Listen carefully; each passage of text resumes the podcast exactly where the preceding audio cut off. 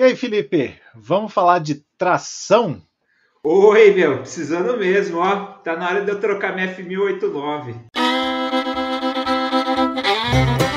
Inteliagro Podcast. De profissional para profissional da agricultura digital. Apresentação: Daniel Duft.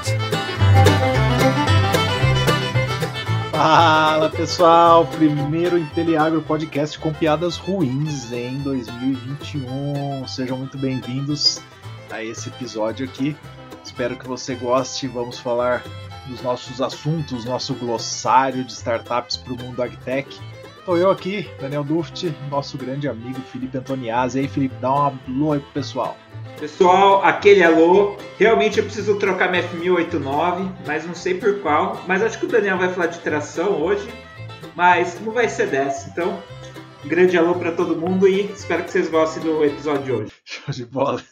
Eu queria uma F1000 também, rapaz. Tô precisando achar uma aí, mas se botar na garagem de casa que vai dar separação. Então deixa pra lá. mas vamos falar do que importa, que é da atração nesse mundo de startups, né? Eu acho que muitos termos aqui que são do, do mundo startupês aí, que a gente faz parte aí há quase 10 anos. 10 anos esse ano aqui, olha que coisa incrível, 10 anos do mundo startupeiro. Que fantástico. E aí trazendo para o mundo agtech, né? Que às vezes muitas pessoas não sabem os termos, estão fazendo, estão passando por aquela fase e às vezes por não saber elas se enroscam um pouquinho. E é isso que a gente quer falar aqui, né? Vamos embora para para nossa episódio especial sobre tração, Felipe? Vamos lá. E eu acho que eu já vou começar com uma pergunta, Daniel, aqui para ir ao, direto ao ponto, né? Quais são os quatro estágios de uma startup? Cara, isso daí é algo que varia muito, né? De metodologia para metodologia, de autor para autor, mas basicamente é algo que bastante gente aí entra em consenso, que é quando você pensa em quatro estágios principais, né? Primeiramente, você tem um estágio lá que é quando tudo vai começar, que você precisa desenvolver aí o seu produto mínimo viável, né? Que um episódio a gente talvez ainda fale dele, o famoso MVP, o Minimum Viable Product.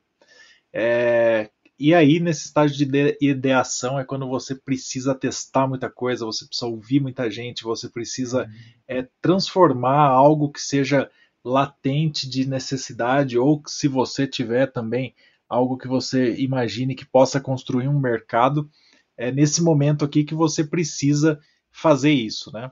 E quando você está nessa fase aqui, é você está começando, né? Você está precisando criar esse seu MVP. É quando você tem que gastar o mínimo possível, quando você precisa ter aí seu time é, multidisciplinar. E aí é nesse momento também que é quando você coloca o negócio aí para jogo, né? Quando você quer ter os seus primeiros usuários. É aquele ponto, né, Daniel? Acho que, que seria legal afirmar que é que você cria as, as hipóteses, né, do que vai ser seu negócio, o que, que você está imaginando, sua ideia. Você vai meio que fazer aquela parede cheia de, de post-it. Obviamente tem uma organização, né, tem o canvas que a gente fala, mas é quando você joga todas aquelas hipóteses e a partir de conversa, pesquisa, olhar na internet, conversar com quem entende do assunto, você vai fazer aquela primeira peneirada né, do, do que faz sentido, o que não faz, para aquele negócio que você está querendo criar. Né? E aí você chega até o MVP, né? É aí que você troca de fase, que quando você tem o MVP, você está pondo o trem para jogo mesmo, né? E uhum. você tendo esse produto mínimo viável, colocando ele para jogo, aí chega aquela fase, né, que você chama de product market fit, né, que é você colocar para o jogo, colocar uhum. para o consumidor testar para sentir mesmo se aquela sua ideia está válida, o quanto que você está longe do objetivo, o que que os consumidores precisam, o que que você está entregando e você rapidamente aí transformar esse seu produto, deixar ele com a cara irresistível que o mercado precisa. E nesse momento aqui é quando você precisa provavelmente aí de uma primeira rodada de investimentos que faça algum sentido. Uhum. Então você vai buscar algum dinheiro aí para fazer isso, porque não é barato, a gente sabe disso, né? Você tendo um MVP aí.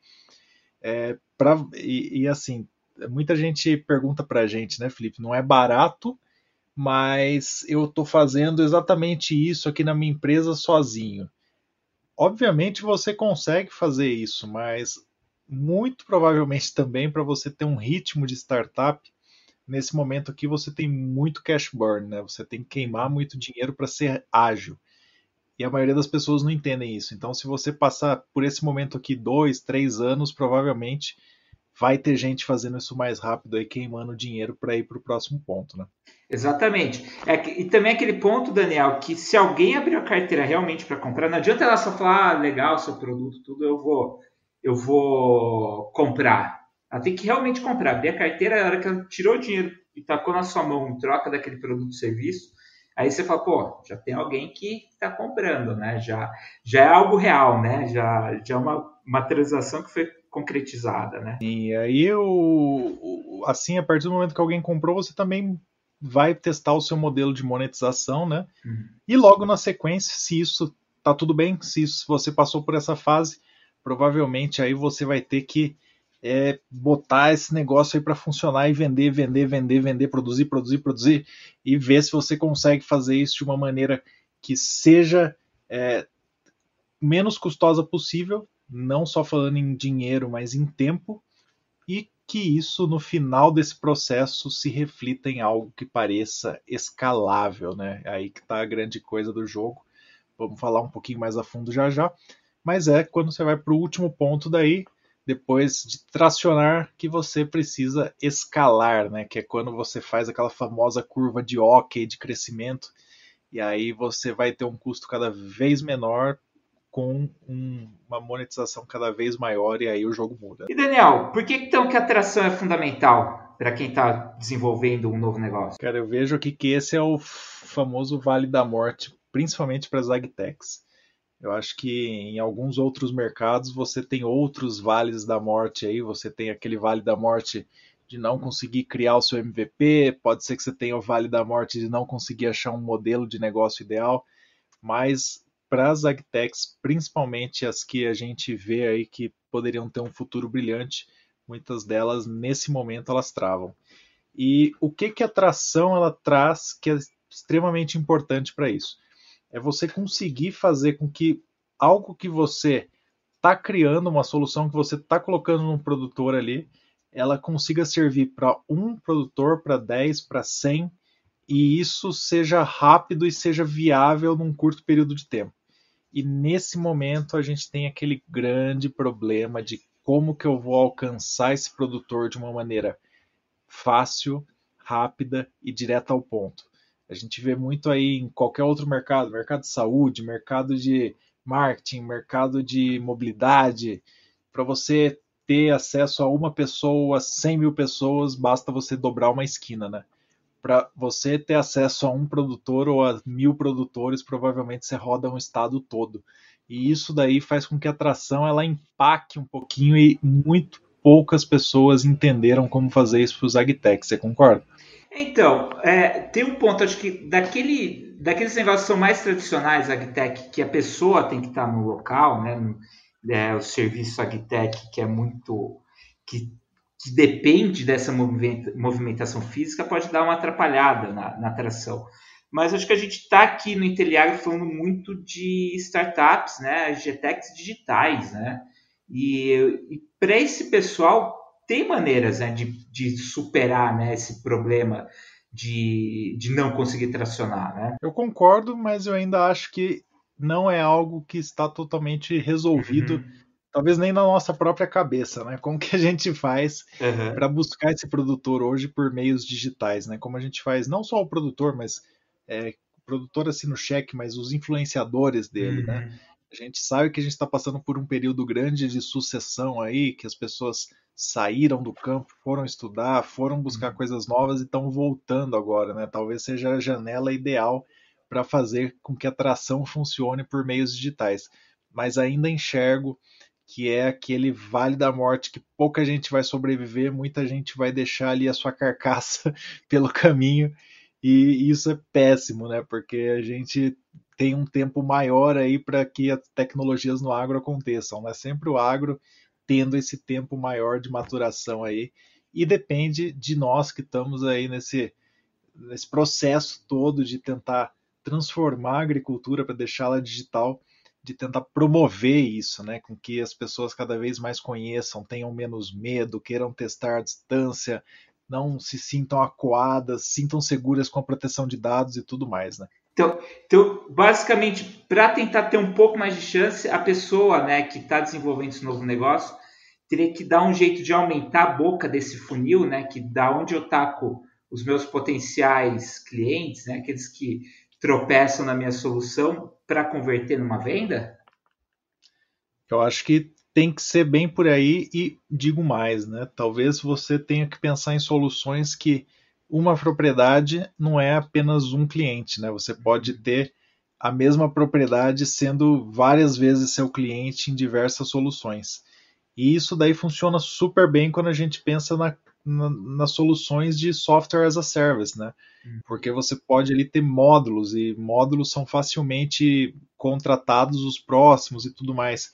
Eu não preciso entrar numa propriedade digitalizar desde a do controle de acesso na porteira até a venda do produto no porto, né? Com certeza isso vai ser muito difícil, ainda mais pensando nos grandes desafios que a gente tem hoje de, em algumas propriedades, ter um computador lá só para a pessoa entrar na, na internet para ver o preço que está a cotação de cada produto, né? Então, basicamente, Daniel, você está falando para aumentar o número de serviços que eu estou vendendo, mas o valor em si nem ser tanto para eu criar essa base para depois é, crescer de, de, alguma maneira? Seria isso? Sim, com certeza, porque eu acho que a gente tem que. A tecnologia ela tem que se pagar, né? E muitas vezes, quando você tenta fazer esse tipo de coisa, simplesmente você está em busca das pessoas que querem a tecnologia a qualquer custo e não pensam no balanço financeiro para ver se ela vai fechar o caixa ali no final.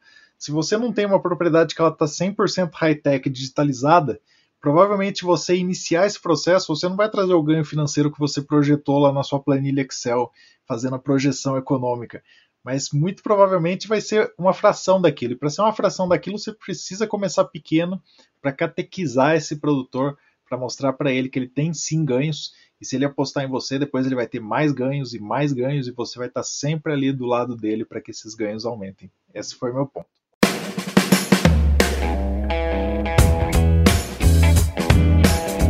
Aproveita que você está aí curtindo o nosso episódio e segue a gente nas nossas redes sociais, arroba Inteliagro. E não esquece de acompanhar o nosso site, inteliagro.com.br. Então não ter medo de perder dinheiro nessa fase. O medo de deixar dinheiro na mesa te impede de fazer com que sua solução se pague. Uhum. é por aí. Bom, Bom, beleza, vamos tocar outro ponto então, Daniel, para seguir o, o trem aqui. O que eu tenho que fazer, né? Quem está trabalhando aí com, a, com uma startup em agricultura, é, o que ele precisa fazer para dar um gás nessa fase de tração? Nessa fase de tração é o período fundamental. Então, é o momento que você precisa é, usar muito bem o dinheiro que você conseguiu de investimento. E você precisa sim, para ter tração, ter um investimento. Se você fizer tração com bootstrap, muito provavelmente aí você já é um bilionário e não sabe disso, que em algum tempo a sua empresa aí vai se tornar bilionária. Mas é, atração, ela é aquele produto que você testa os canais e ao mesmo tempo você testou o mercado anteriormente e precisa fazer com que isso aí flua muito, muito, muito azeitado, que não exista um ritmo que cresça e depois caia, que ele seja sazonal, mas sim que ele seja contínuo para vários locais, para diversas soluções, pra... ou seja, realmente você está tracionando a sua solução. E como que você faz para dar um gás nisso sem dó? Você precisa encontrar aquilo que gera números positivos. Muitas pessoas vão seguir uma receita de bolo e para o agro, essa receita de bolo, várias vezes, ela vai deixar o bolo murchar no forno. Por quê? A gente já discutiu um pouco disso aqui, né? Provavelmente você vai ter um problema aí de encontrar uma boca de funil bem larga, você vai ter um problema de catequizar esses, essas pessoas a utilizarem o seu produto. Você não tem um ecossistema ainda que se controle por si só, que force as pessoas a se digitalizarem, forcem as pessoas do campo a entrarem de cabeça no digital. Então, para tracionar, você precisa abrir mão de algumas coisas e principalmente não deixar de testar, ter números, testar de novo e ter mais números. E cada vez que você erra, que você acerte 10, porque daí o seu ritmo de crescimento ele sempre continua constante. Então, para dar um gás é isso. Eu acho que não basta você pura e simplesmente seguir a receita de bolo, mas faça diferente, faça baseado em resultados e faça de uma maneira que o agro precisa. Para mim é isso daí, você concorda? Eu concordo. Uh, eu acho que essa questão da interação é muito importante. Eu acho que esse ponto é sensacional porque quando você está tentando interacionar e você está tendo métrica disso, está vendo o quanto está crescendo, você consegue ver, consegue ter uma planilha lá, ó, entrei em contato com tantos, converti tantos, tantos produtores e tantos estão já comprando de mim, você consegue ver essa evolução. Se você adotou alguma estratégia que não está crescendo, volte logo para a prancheta né, e mude ela. Ou então, crie várias estratégias e avalie elas entre, entre elas. Né? Então, ah, eu vou direto conversar com o produtor, eu vou numa feira, vou numa associação, enfim, vou dar uma palestra, não sei, não sei o que funciona para o seu negócio. Então, crie essas estratégias vê, veja né, as que estão dando mais resultado e vai, aposta nela. Aposta nela e acompanha se ela cresce tudo aquilo que você quis. Porque esse é o ponto, é o ponto de né, tá afinando para esse número crescer rápido, né, Daniel? E é legal, porque a gente gosta bastante de estudar aí os cases de sucesso né, das agtechs no agro, aí, seja no Brasil, seja no mundo. E várias vezes, pelo que eu entendo, né, quando eu escuto as histórias, quando eu vejo os resultados, eu percebo que por várias vezes a pessoa foi para a fase de tração, a pessoa a empresa, né, que a gente gosta de personificar, mas ela foi para a fase de tração sem fazer bem feito o product market fit e ela conseguiu um investimento ali, ela achou que isso era o caminho do sucesso e aí a gente remete lá ao nosso episódio que a gente falou da bolha, né, cara? Que às vezes você conseguiu um investimento não porque você finalizou o seu product market fit, mas sim porque muitos investidores aí estão atrás dessa desse hype aí de conseguir investir no agtech, porque senão ele vai ficar de fora. Então, eu acho que ter esses números permitem com que você não caia nessa cilada. Se você conseguiu um investimento antes, parabéns, sucesso, trabalha bem esse investimento aí, não deixa que ele caia antes que você chegue de fato a esse momento em que você vai começar a sua tração.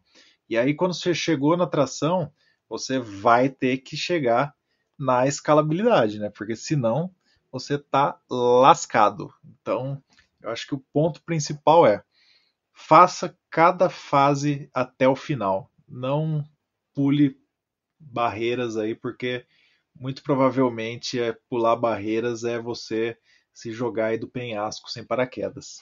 Então, então esse scale up ele vem depois do, da tração, né? Quando você já viu na tração o que funciona?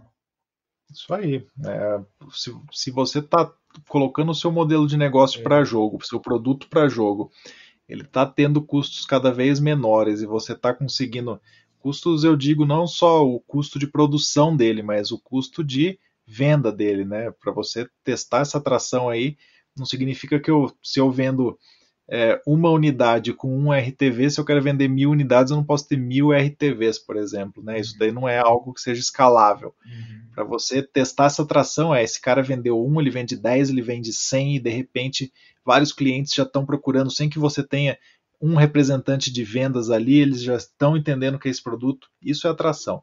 Quando você fez isso acontecer, muito provavelmente você vai abrir aí o seu marketing para um grupo maior de pessoas e normalmente nesse período aí você começa a ficar preocupado porque a sua empresa ela cresce de uma maneira bizarra, né? Em meses você dobra, triplica, quadriplica de tamanho e quando isso aconteceu, parabéns aí e aí só vai para a próxima fase que é você provou que você tem uma empresa que ela consegue ser escalável e quando ela é uma empresa que ela consegue ser escalável, você se transformou numa empresa, você não precisa mais ser uma startup e aí daí para frente você tem que tocar os processos de maneira um pouco mais é, tradicionais, né? Eu acho que muita gente fala que quer ser uma startup para sempre, é improvável que isso funcione porque você começa a precisar de mais pessoas, você começa a precisar de mais caixa, mais fluxo e tudo isso tem muito cara aí de empresas tradicionais aí que faturam muito dinheiro. Eu acho que é aí que é o caminho da vitória.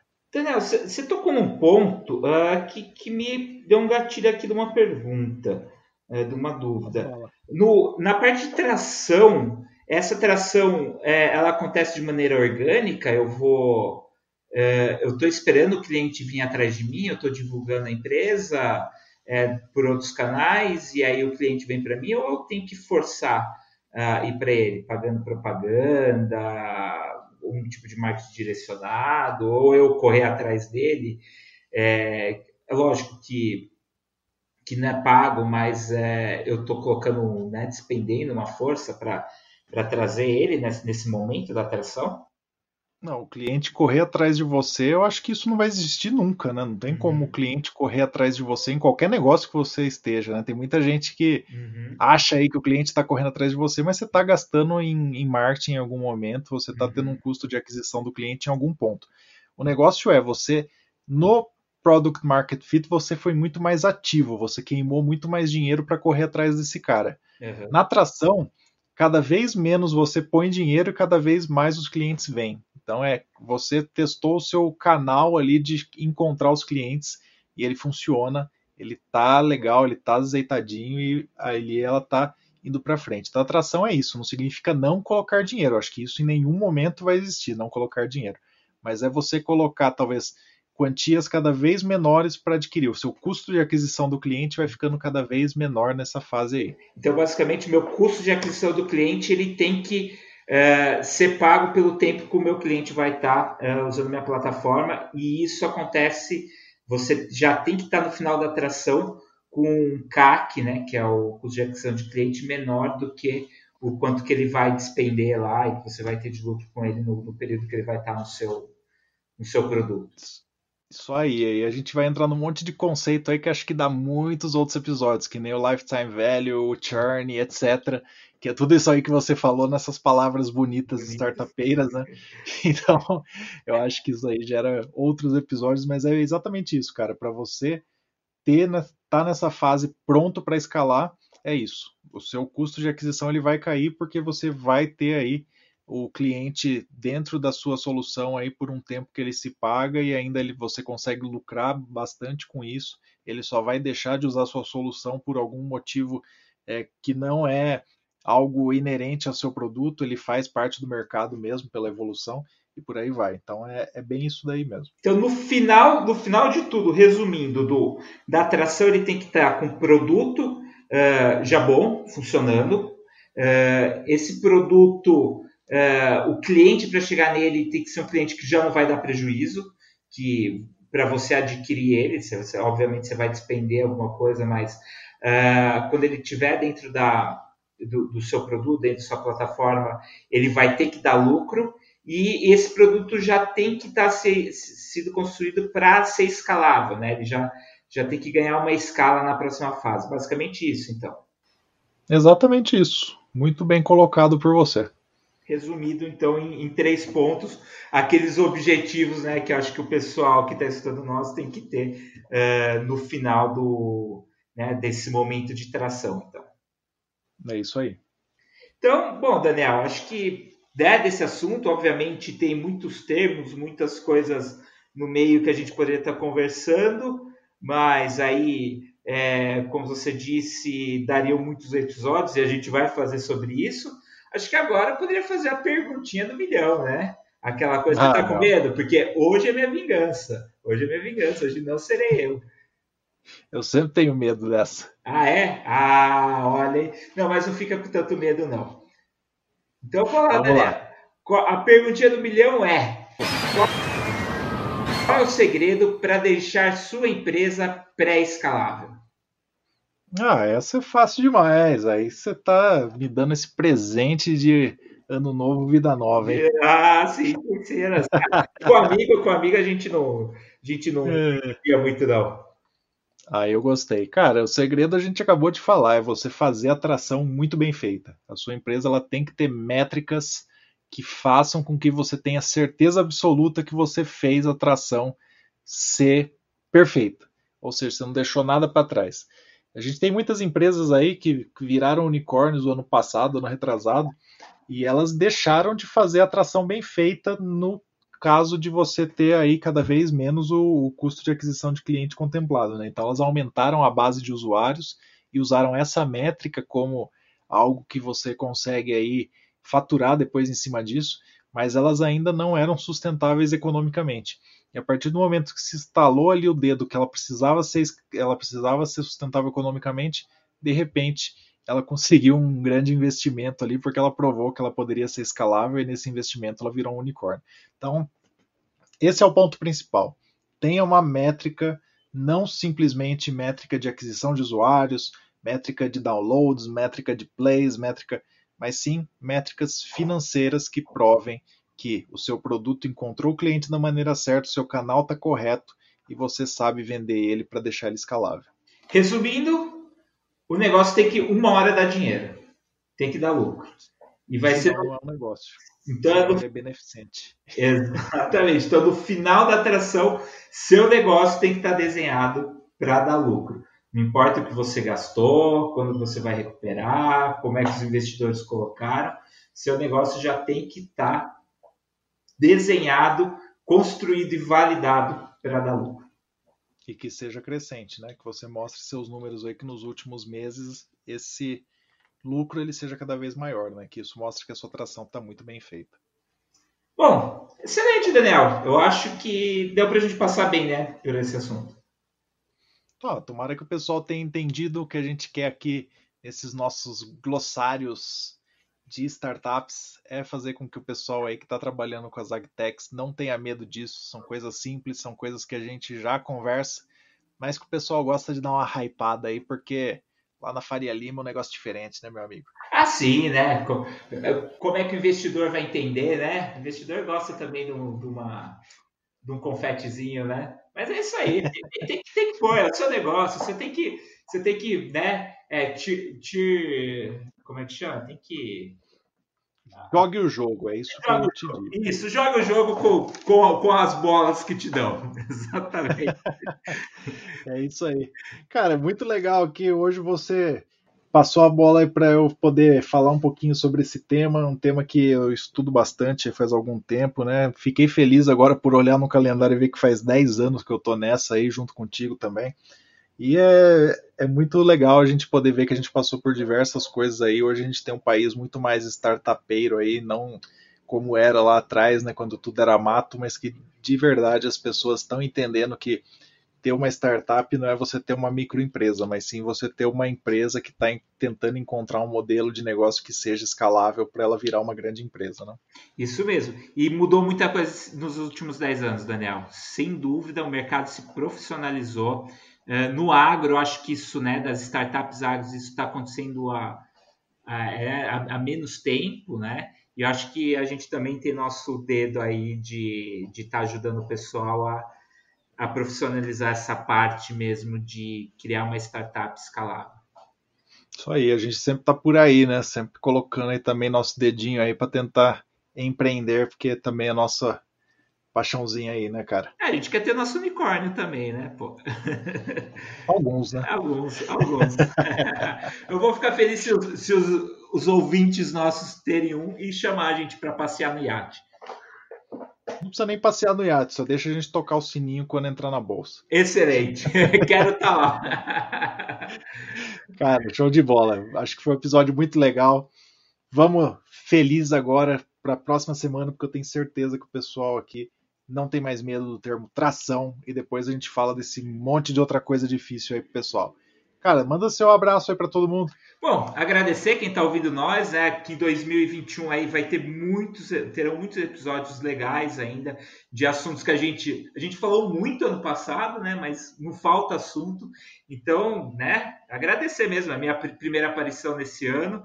Então agradecer aí vocês que estão me escutando de novo esse ano e vamos lá. Tem, tem mais temos mais episódios, mais coisas para estar conversando ao longo de 2021. Muito obrigado, pessoal. Bora lá, e você que está cansando da minha voz, cansa não, tá só começando o ano, tem muito mais coisa por aí. E vocês sabem que atração faz parte de o que numa vida de uma startup, né? Ela é um processo. Então, você sabe que a agricultura digital ela é um processo, não é um produto. Fica aí com a gente e até lá!